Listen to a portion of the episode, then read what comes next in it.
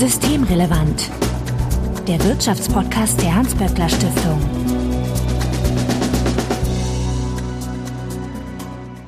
Heute ist Donnerstag, der 3. März 2022. Willkommen zur 93. Ausgabe von Systemrelevant. Wir sind heute zu dritt, daher begrüße ich Bettina Kohlrausch.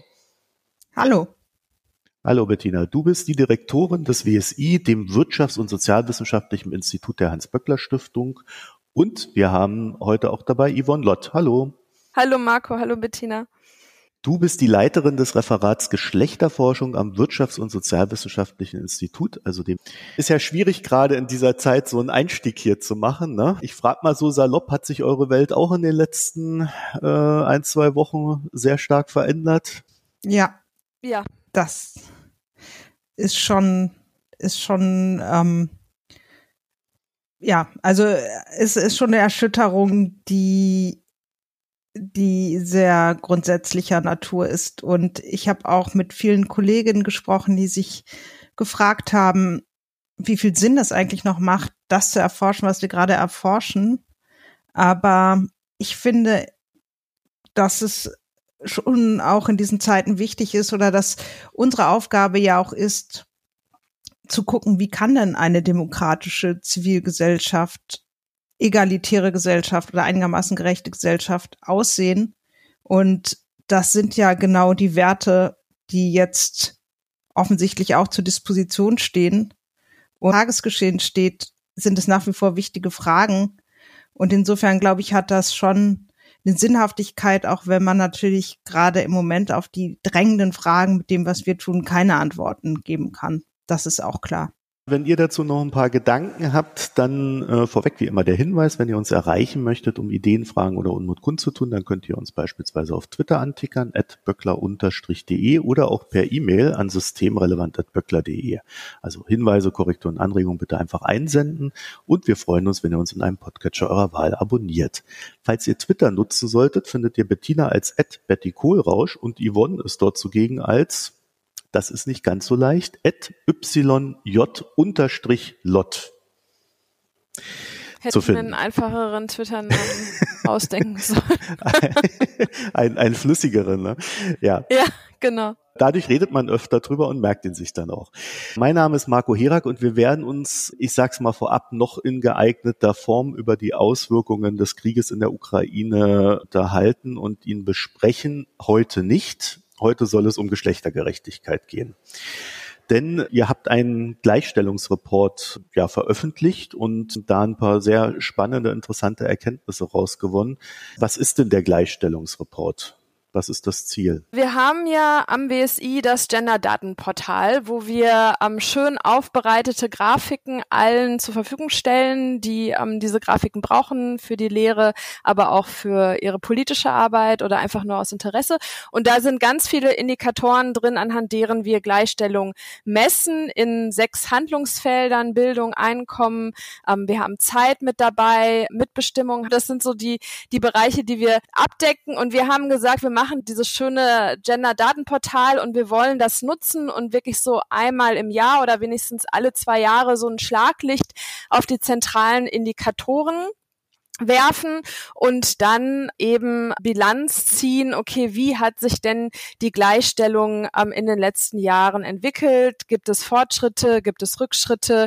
Ähm, das sind so die Fragen, die uns in dem Gleichstellungsreport interessieren. Und jetzt ist ja eben nächste Woche ähm, Internationaler Frauentag am 8.3. und wir haben ja dann den Tag davor jetzt den Equal Pay Day und das waren für uns jetzt zwei Anlässe zu sagen, okay, wir machen wieder diesen Gleichstellungsreport.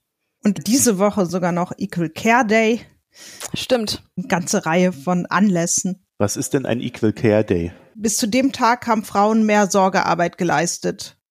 Mhm, ich also glaube, ja. Ein bisschen unpräzise, ne? Also äh, es ist ja auch mit dem Equal Pay Day, das ist ja sozusagen die Zeit, die Frauen länger arbeiten müssen, um dasselbe Gehalt zu haben wie Männer im Jahr. Deshalb verschiebt sich das ja auch immer ein bisschen und das ist sozusagen das Äquivalent zur Sorgearbeit.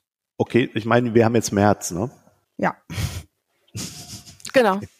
Ist ja genau. da auch schon aus. Im März. Dann kommen wir mal zum äh, Report. Gibt es da etwas, was euch insbesondere ins Auge gestochen ist? Naja, ich wurde jetzt auch schon viel von JournalistInnen ähm, gefragt, was hat sie überrascht, was war, was ist bemerkenswert und ich finde, was doch bemerkenswert ist, dass trotz des ersten Jahres Pandemie, also unsere Daten ähm, beruhen alle oder gehen alle bis 2020, das muss man halt nochmal einschränkend dazu sagen, also 2021 ist nicht dabei, aber auch wenn wir das erste Pandemiejahr mitnehmen, können wir sagen, dass die positiven Tendenzen, die positiven Entwicklungen jetzt im Bereich von Erwerbsbeteiligung und auch im Bereich von Einkommen weiter vorangeschritten sind. Zwar in kleinen Schritten, muss man sagen, also wir haben jetzt nicht irgendwie ähm, jetzt einen Riesensprung gemacht in Sachen Gleichstellung, aber die ähm, Lücke ähm, zwischen Männern und Frauen bei der Erwerbsbeteiligung ist auch in 2020 geringer gewesen als im Vorjahr und auch der Gender Pay Gap ist weiter geschrumpft. Liegt im internationalen Vergleich, muss man immer sagen, immer noch relativ hoch mit etwas mehr als 18 Prozent. Aber trotzdem sind wir da weiter auf einem guten Weg, würde ich sagen sagen. So ähm, bei dem Thema Mitbestimmung, das habe ich ja auch schon gesagt, das ähm, ist ein Bereich, den wir uns angucken. Da können wir auch sagen, am Frauenanteil in den Aufsichtsratsgremien ist in den letzten Jahren gestiegen. Auch da kann man wieder Wasser in den Wein gießen und sagen, ja, schon gestiegen, aber auch ein bisschen stagniert jetzt in den letzten ein, zwei Jahren und es wird letztlich auch nicht mehr gemacht, als die Quote vorgibt. So, ne? Also es wird da, die Quote wird erfüllt, das ist gut. Und seitdem es die Quote gibt eben für die Aufsichtsrats Gremien gibt es eben den Anstieg von Frauen, des Frauenanteils, aber jetzt ist sozusagen das Soll erfüllt und viel mehr passiert auch nicht. Und da muss man jetzt auch gucken, ob vielleicht einfach da auch jetzt in den nächsten Jahren mehr Bewegung nochmal reinkommt. Ähm, vielleicht braucht es einfach nochmal Zeit und die Quote ähm, ist ja dafür da, eben so einen generellen Wandel auch anzu, anzustoßen, dass dann das auch ein Alleingang ist, dass einfach der Frauenanteil dann eben auch über die Quote hinaus steigt. Das ist so die, die positiven Dinge, die wir berichten können. Einen Rückschritt haben wir nicht gefunden.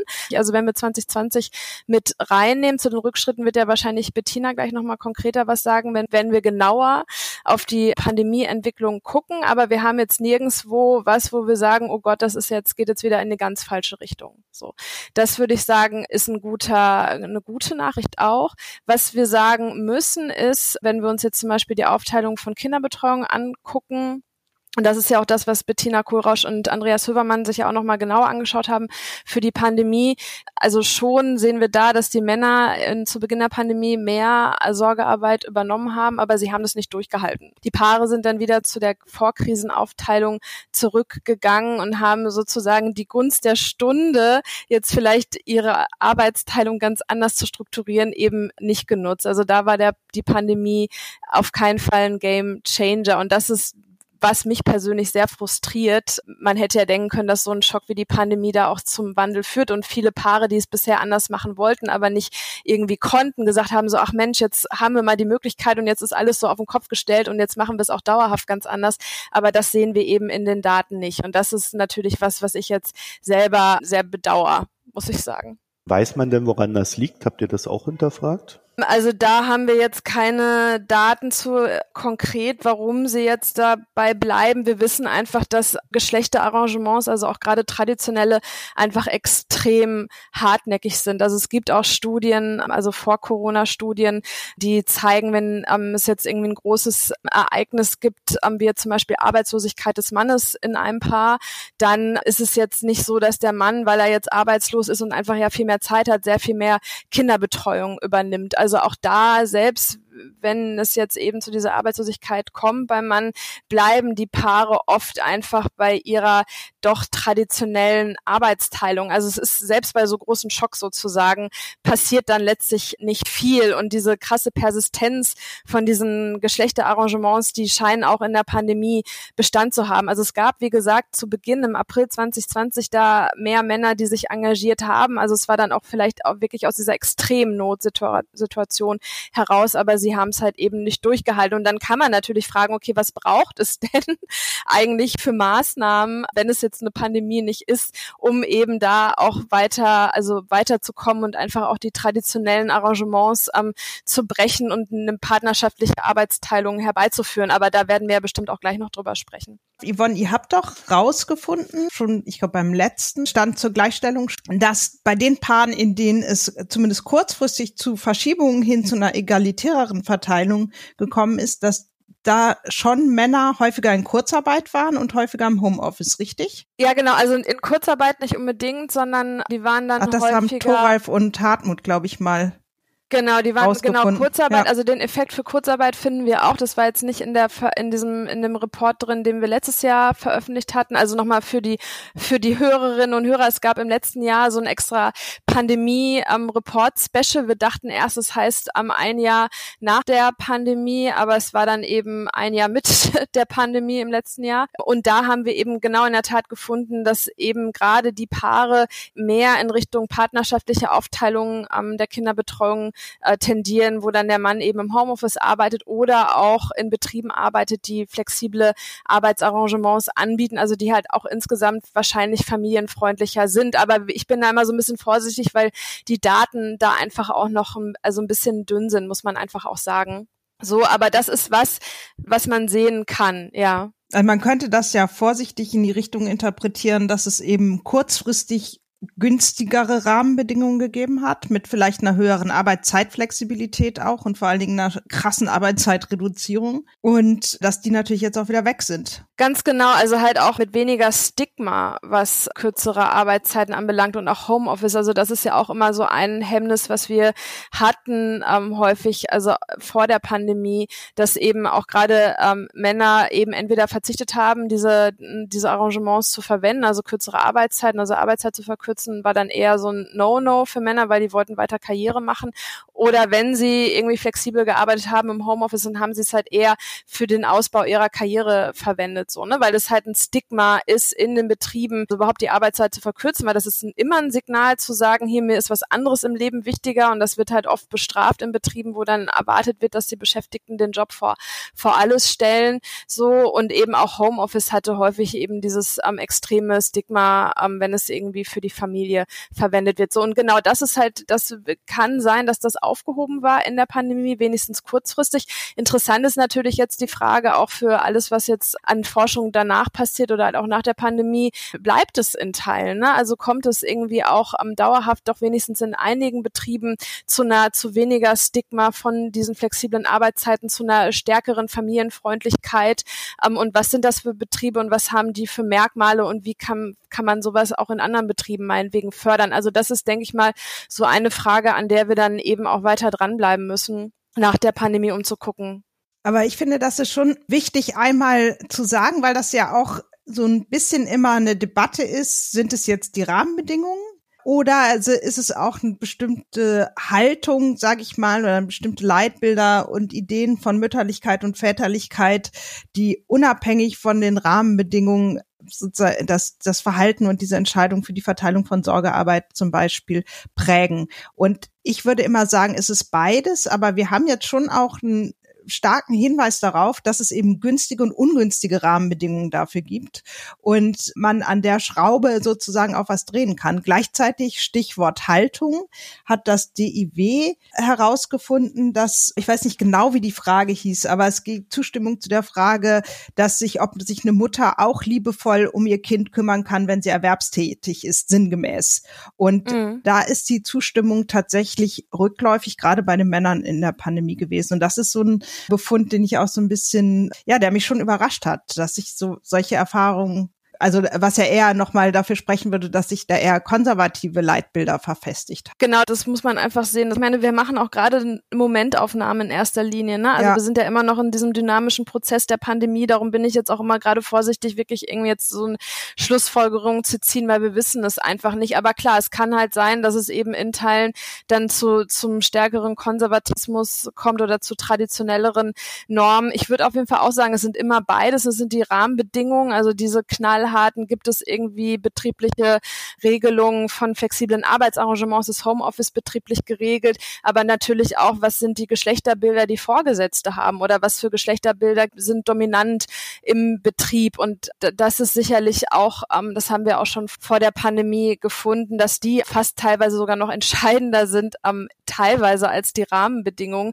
weil damit dann natürlich oder daran hängt natürlich auch, ähm, ob irgendwie Karrieren gemacht werden können, ob Menschen Ähm, befördert werden können. Also es ist häufig einfach so, dass ähm, Vorgesetzte dann doch noch eher diese traditionellen Rollenbilder haben, wonach dann irgendwie Frauen dann eher immer so potenziell Mütter sind oder sie sind halt Mütter und dann wird von ihnen erwartet, dann eigentlich auch im, im Beruf zurückzustecken und die Familie zu priorisieren, was sich witzigerweise ein bisschen damit beißt, dass eigentlich dann immer erwartet wird, wenn du irgendwie hier beruflich vorankommen willst, dann musst du im Job reinbuttern und alles andere zurückstellen. So, also es werden auch unterschiedliche Erwartungen da an Mütter gesetzt, die sie dann auch wirklich irgendwie in diese Doppelbelastung führen. Auf der einen Seite eine gute Mutter zu sein und für das Kind da zu sein und auf der anderen Seite dann aber eben halt auch diese ideale Arbeitskraft, die irgendwie für den Arbeitgeber rund um die Uhr verfügbar ist. Und das sind diese, diese Geschlechterbilder, die wirklich vor der Pandemie auch über alle Länder hinweg dominant waren in vielen Betrieben. Und da ist jetzt eben die Frage, genau, hat sich das verstärkt im Sinne eines stärkeren Konservatismus oder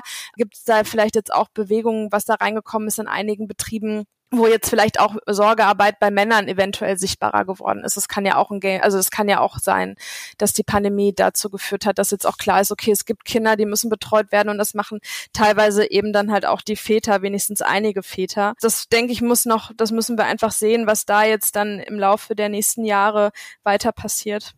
Hm, ich würde noch eine andere Sache reinwerfen in, in den Ideentopf, woran das alles liegt. Und zwar haben wir ja am Anfang der Pandemie auch das Problem gehabt, dass keiner so recht wusste, in welche Richtung das geht. Einerseits und auf der anderen Seite, dass sehr viele Frauen in Jobs sind, die man der Care-Arbeit zuschreiben würde. Da kann es natürlich sein, dass die Väter dann am Anfang erstmal mehr zupacken mussten, aber dann äh, hinten raus sich dann die alten Strukturen dann doch irgendwie wieder gefunden haben und man da andere Lösungen gefunden hat.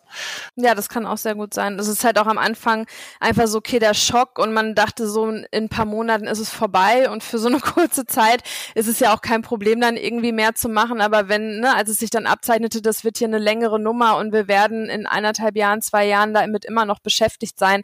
Kann gut sein, wurden dann wahrscheinlich andere Mittel gewählt, vielleicht die Großeltern dann doch mehr einbezogen oder Babysitter gesucht oder ich weiß auch nicht was. Das haben wir, das haben wir zum Beispiel nicht beobachtet, jetzt auch nicht in der Erwerbspersonenbefragung, wie da jetzt noch der weitere Kontext ist von, von Paaren, wie die eben ihre Kinderbetreuung managen, oder? Bettinas haben wir, glaube ich, nicht dabei. Na, wir haben einmal gefragt, auf was sie zurückgegriffen haben, wenn sie in der Not waren, Kinder betreuen zu müssen sage ich mal.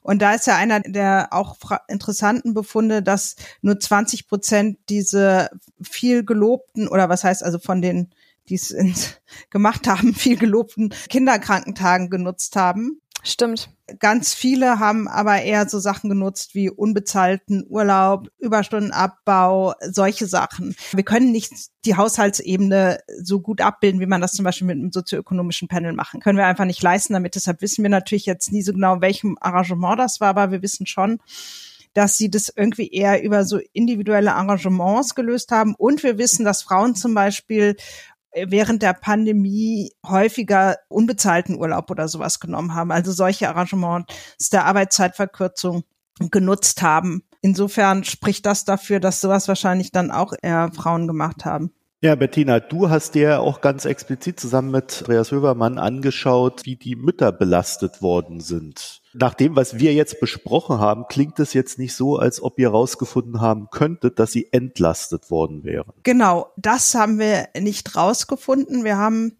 herausgefunden, dass Mütter in der Tat zu jedem Zeitpunkt der Pandemie sich stärker belastet gefühlt haben, mit Ausnahme vielleicht der finanziellen Situation zu ein paar Zeitpunkten als der Durchschnitt der Bevölkerung und auch als Väter. Und am aller ausgeprägtesten ist das in Bezug auf die Gesamtsituation und auch so Sorgen, dass sich jemand aus der Familie mit Corona anstecken könnte, ist gerade so virulent geworden nochmal in den letzten Monaten, wenig überraschend, weil ja eigentlich, also zumindest meine subjektive Wahrnehmung jetzt auch als Mutter, man sich schlicht und ergreifend damit abgefunden hat, dass das jetzt durch die Schulen und Kitas so durchrauscht und man einfach irgendwie hofft, dass das nicht allzu großer Schaden dabei entsteht. Und das schlägt natürlich bei ein Teil der Mütter zumindest, die sich sehr große Sorgen machen über die gesundheitlichen Folgen eben dann auch auf in einer zusätzlichen Belastung oder in zusätzlichen Sorgen. Das heißt, wir sehen in Bezug auf die Belastung, dass es Mütter eben während der Pandemie sehr stark belastet waren in sehr vielen Dimensionen. Und die Pandemie ist ja jetzt schon, wir sind im dritten Pandemiejahr, einen ziemlich langen Zeitraum. Und das war auch interessanterweise eigentlich unser Startpunkt, also weil woraus ich jetzt berichte, ist die letzte aktuelle Welle der Erwerbspersonenbefragung,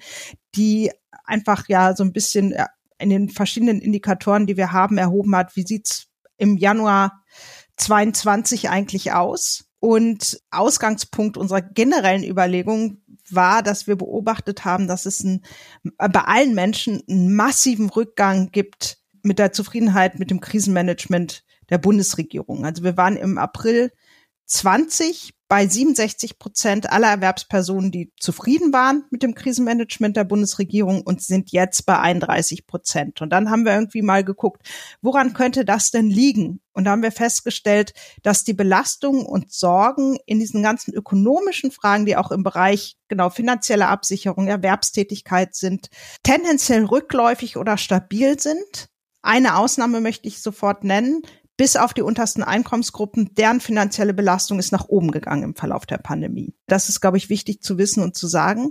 Aber wir haben daraus schon geschlossen, es muss sich aus noch irgendwas anderem speisen, diese massive Unzufriedenheit.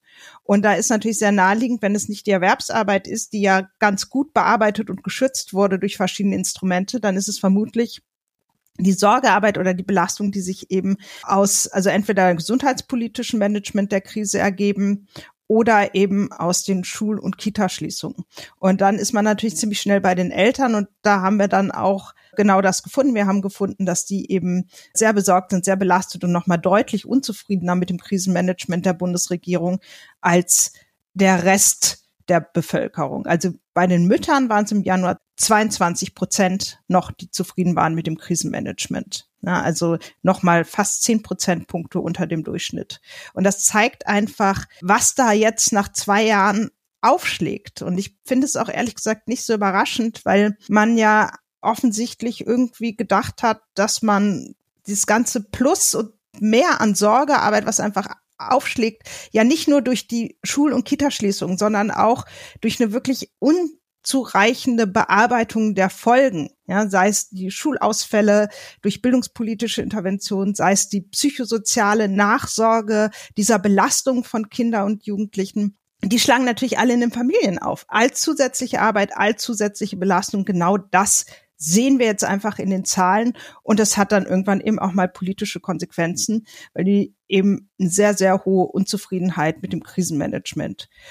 Diese Zufriedenheit, das haben wir uns auch anguckt. Wir haben jetzt im, nicht jetzt, aber im Herbst haben wir auch Vertrauen in die Bundesregierung erhoben und wir erheben ja zu jedem Zeitpunkt auch die Zufriedenheit mit der Bundesregierung und mit dem Krisenmanagement. Und man kann diese Zufriedenheit mit dem Krisenmanagement durchaus interpretieren als Vertrauen in die Bundesregierung generell, das korreliert sehr stark. Und das ist dann wirklich problematisch, weil wir auf an, aus anderen Forschungen zum Thema auch antidemokratische Einstellung und demokratische Integration einfach wissen, dass dieses Institutionenvertrauen ein ganz wichtiger Baustein oder Pfeiler ist für generell demokratische Integration, so dass ich da wirklich auch, ja, also das Potenzial sehe, wirklich gesellschaftlich Grundfest ein Stück weit zu erschüttern, ohne jetzt zu alarmistisch sein zu wollen.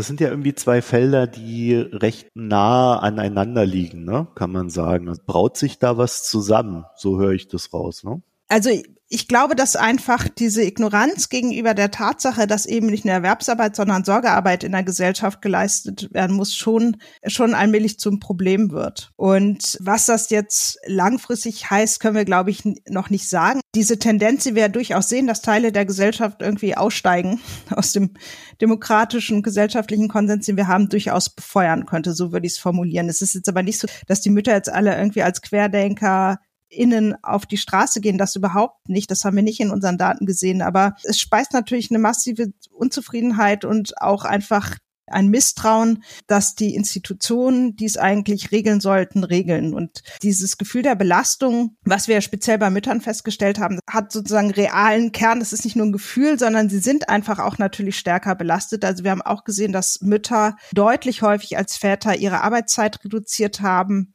um Kinder zu betreuen. Und während das Mütter zwar immer häufiger getan haben als Väter, aber der Anteil immer ungefähr im, im Verhältnis mehr oder weniger geworden ist im Verlauf der Pandemie, je nachdem, welche Herausforderungen gerade da waren mit den Lockdowns und so weiter, hat sich das ab November 20 tatsächlich verändert. Da ist der Anteil der Väter, die wegen der Kinderbetreuung ihre Arbeit reduziert haben, im Prinzip stagniert, während der Anteil der Mütter wieder nach oben gegangen ist. Das heißt, die Schere geht an der Stelle auseinander und wir sehen da auch wieder eine zusätzliche, also eine Verstärkung von Geschlechterungleichheit. Genauso wie wir sehen, dass Mütter inzwischen mehr Sorgearbeit machen als vor der Pandemie. Der Anteil der Mütter, die sagen, sie machen den überwiegenden Teil der Sorgearbeit, war im Januar 22 über dem Vorkrisenniveau nach eigenen Angaben. Dass Mütter deutlich häufiger ihre Arbeitszeit verkürzt haben als Väter, um sich um die Kinder zu betreuen. Das war immer so, aber die Schere geht halt auseinander, ne? Genau, und diesen Befund finde ich auch wirklich besorgniserregend, weil wir ja einfach wissen, wie sehr Teilzeitarbeit einfach auch weitere berufliche Verläufe hemmen kann. Also wir haben zwar jetzt die Brückenteilzeit, ähm, aber die gilt ja auch nicht für alle Beschäftigten, gilt ja auch nur, also Unternehmen mit 50 Personen. Also diese befristete Teilzeit wissen wir nicht, ob die alle jetzt, die die Arbeitszeit reduziert haben, die Mütter das befristet gemacht haben und danach können sie wieder in ihre Vollzeitjobs. Da wird wahrscheinlich auch eine Masse also eine, eine Gruppe von Frauen wird es da geben, also von Müttern, die in dieser Teilzeit wahrscheinlich auch hängen bleiben. Und das bedeutet einfach auch eben weniger Weiterbildung, das bedeutet schlechteren oder eigentlich einen verhinderten beruflichen Aufstieg. Führungspositionen können sie sich dann wahrscheinlich auch abschminken, weil wir wissen, dass Führungspositionen und Teilzeit eigentlich immer völlig exklusiv gedacht wird. Also wir haben Interviews in Unternehmen geführt vor ein paar Jahren und da wurde uns immer gesagt, also Teilzeit und Führung, das können Sie total vergessen. So, es braucht Vollzeit und eigentlich auch mit Überstunden.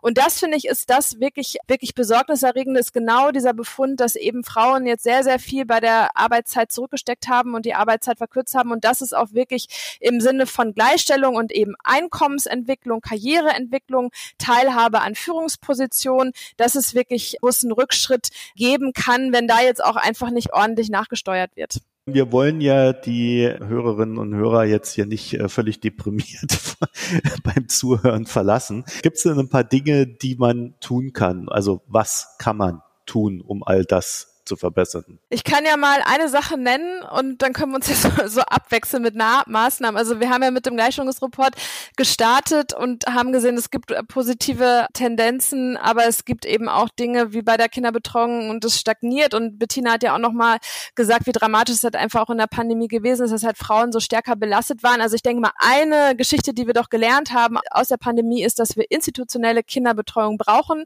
dass institutionelle Kinderbetreuung ausgebaut werden muss und dass es auch auch wirklich qualitativ hochwertige Betreuung ist, die eben auch verlässlich ist. Also ich sitze zum Beispiel hier heute, muss um 11.30 Uhr meine Tochter wieder abholen wegen Personalmangel in der Kita. Also so kommen wir dann nicht weiter, würde ich sagen. Also das denke ich, äh, da muss weiter angepackt werden und da muss mehr Anstrengung noch reingebracht werden.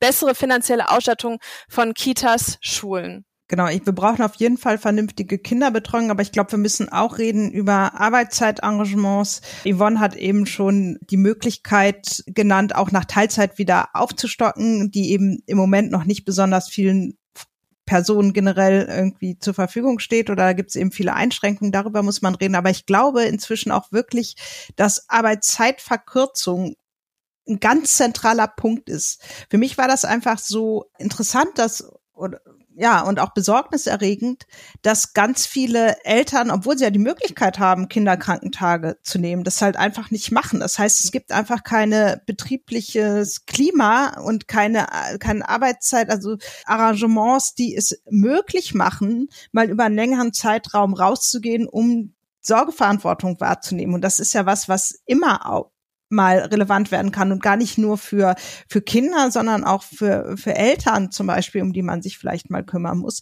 Und solange wir Arbeit so organisieren, dass es einfach nicht möglich ist, mal zu reduzieren und wieder zurückzukommen, sich auch mal kurzfristig Auszeiten zu nehmen, um Sorgeverantwortung wahrzunehmen. Solange glaube ich, ist es auch egal, ob man Menschen die individuellen Rechte gibt, das zu tun, weil sie werden die nicht wahrnehmen. Also die Eltern haben ja einfach ihre Rechte, die sie hatten, nicht in Anspruch genommen, weil sie das Gefühl hatten, es geht nicht. Und das zeigt, dass wir einfach anders Arbeit organisieren müssen. Und ich glaube einfach, dass diese Idee, man arbeitet 40 Stunden und kann sich gleichzeitig noch um Kinder kümmern oder auch um Alte oder um Ehrenamt und so weiter, die ist einfach, das ist einfach unrealistisch. Und das führt dann eben zu so einer Arbeitsverdichtung und zu so einem Druck, dass die Menschen an der einen oder anderen Stelle einfach Abstriche machen müssen, worunter am Ende dann alle leiden. Genau, Arbeitsmengen anpassen, also Arbeitsmengen, die wirklich zu den ja. Arbeitszeiten passen und nicht umgekehrt, nicht die Arbeitszeiten an die Arbeitsmengen anpassen. Und ich bin zwar, habe meine Arbeitszeit reduziert und muss dann trotzdem aber eigentlich 110 Prozent machen, genau. weil einfach so ja. viel Arbeit da ist, mehr Personal, ganz klar. Du brauchst einfach dann auch mehr Menschen, die eben dann auch mal übernehmen können, die vertreten können. Verbindliche Vertretungsregelungen, dann kann ich auch mit gutem Gewissen nach Hause gehen um 15 Uhr, wenn ich weiß, ähm, da ist jemand, der dann meine Anrufe annimmt oder dann eben die Arbeit übernimmt nimmt. Das ist wichtig. Ich denke auch, was ein wichtiger, weiterer wichtiger Punkt ist es zum Beispiel auch einfach zu einer mehr Akzeptanz von kürzeren Arbeitszeiten ähm, zu führen, eben zum Beispiel auch durch Modelle wie Jobsharing. Wird kaum gemacht in Unternehmen, ähm, einfach auch die Möglichkeit anzubieten, Führungspositionen in Teilzeit zu nehmen und dann halt zwei 70 Prozent Stellen zu schaffen auf Führungspositionen und halt zwei Leute zu haben, die sich eben die Arbeit teilen. Hätte den Vorteil, dass Führungs Führungspositionen, die oft Role Models sind, für die Beschäftigten eben Teilzeit machen. Das würde dann eben wahrscheinlich auch durchsickern in der Belegschaft und dann wäre es halt insgesamt einfach akzeptierter und auch normaler, dass in Teilzeit gearbeitet ja. wird. Und es würde eben auch Frauen ähm, ermöglichen, die eben häufig wegen Kinderbetreuung reduzieren müssen, weil die Männer halt einfach nicht irgendwie am Start sind oder selber in Jobs hängen, wo einfach so viel Arbeitseinsatz erwartet wird und eben kürzere Arbeitszeiten totales No-No sind. Diese Frauen könnten dann eben auch in Führungspositionen Position kommen und dann hätte man nicht mehr dieses exklusive Teilzeit oder Führung. Okay, also wenn du Führung machen willst, dann musst du auf jeden Fall in Vollzeit bleiben. Das wäre auf jeden Fall auch eine ganz konkrete Maßnahme, ein ganz konkretes Instrument, wo einfach auch Betriebe sich mehr engagieren könnten in die Richtung. Ja, ich glaube auch tatsächlich einfach diese Idee, wie organisieren wir Arbeit auf der betrieblichen Ebene. Also da, das scheint mir der Schlüssel zu sein und sich da einfach mal die Grundidee zu etablieren, dass wenn wir Erwerbsarbeit organisieren, wir die Organisation von Sorgearbeit mitdenken müssen, weil das kein individuelles Problem ist, sondern ein gesellschaftliches Interesse, auch schlicht und ergreifend.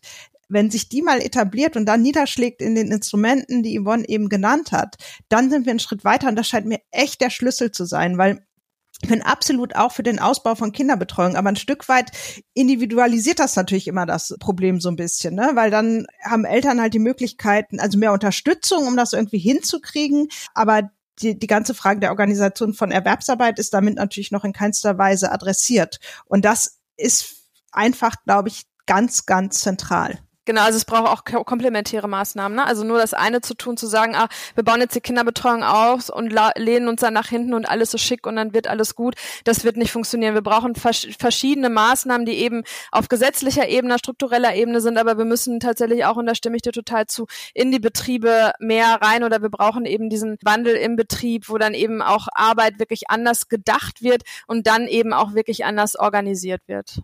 Dann vielen Dank fürs Gespräch, Bettina Kohlrausch und Yvonne Lott. Dankeschön.